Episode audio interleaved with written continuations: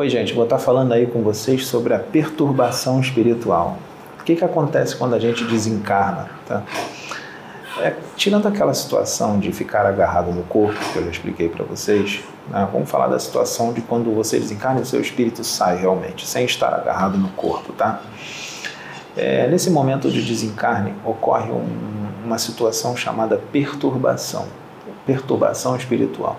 Quando você desencarna, você entra num momento de perturbação. Essa perturbação pode durar segundos, pode durar minutos, pode durar horas, pode durar dias, pode durar semanas, pode durar meses, anos, décadas, séculos, até milênios, dependendo da situação, tá, gente? Mas não fiquem com medo, porque vocês estão evoluindo bastante. Eu sei que vocês estão evoluindo, mas não vai demorar isso tudo para vocês, não, tenho certeza.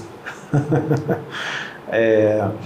Nesse momento de perturbação, se for um espírito muito evoluído, tá? um espírito muito evoluído mesmo, se desprendeu da matéria, fez o bem tudo mais, essa perturbação vai durar quase nada. Ele pode até mesmo auxiliar os benfeitores a desligar os cordões fluídicos que ligam o seu perispírito ao corpo físico. Ele pode ajudar até no desenlace, no desligamento, para sair. Tá? Ou então ele pode, quando acordar, já estar tá lá nas regiões superiores. Tá? Já, já já está bem longe, né? É, nesse momento de perturbação, para aqueles que duram um tempinho mais, nesse momento da perturbação, o espírito fica meio desnorteado, ele não sabe o que está acontecendo, né? Fica meio perdido e ali ele vai fazer um balanço, tá? Do que ele fez de bom e do que ele fez de mal na encarnação dele, tá? E Nesse momento é perigoso, porque ele vai colocar numa balança né, o que ele fez de bom e de mal. E se o que foi feito de mal foi maior, ele pode entrar num processo de culpa e de autopunição. E aí ele vai ficar aqui, aqui vagando aqui na crosta por causa da culpa e da autopunição.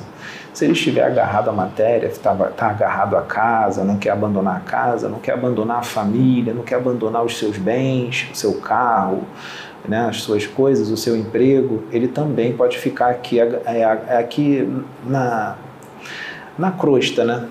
Aqui preso na crosta e ele não vai para uma colônia, por exemplo. Ele desencarna, ele vai para casa, senta no sofá, como se estivesse encarnado, senta, deita na cama, deita do lado do deita do lado da mulher, ou a mulher deita do lado do homem, tenta até falar com os parentes, acha estranho que ninguém está respondendo, e fica ali e tudo mais. Ele fica totalmente perdido, achando que está encarnado ainda.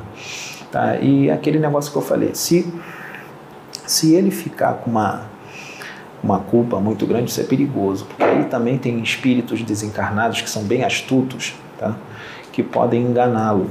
Pode falar, oh, eu vou te ajudar, vem aqui comigo, eu vou te levar aqui para uma situação e você pode trabalhar junto comigo e cuidado, porque pode ser um espírito meio complicado que vai te escravizar. Tá? Eles se aproveitam muito da ignorância das pessoas e do sentimento de culpa. A ignorância que eu digo é a ignorância espiritual. E do sentimento de culpa que a pessoa carrega, porque a vibração da pessoa baixa. Ah, eu fiz isso, eu fiz aquilo para aquela pessoa, eu magoei, eu, eu, fiz aquilo, aquilo outro. Aí você entra na culpa, aí ferrou. Né? Por isso que é importante você se perdoar. Porque o que está feito, está feito, né, gente? Fazer o quê? Né? Então, esse estado de perturbação, ele pode durar também muito tempo. A pessoa fica num...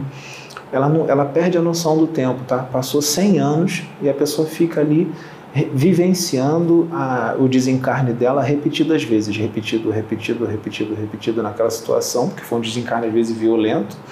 E aí já passou 100 anos e ela está revivendo aquilo, repetindo, repetindo, repetindo, até que chega um espírito para poder ajudar.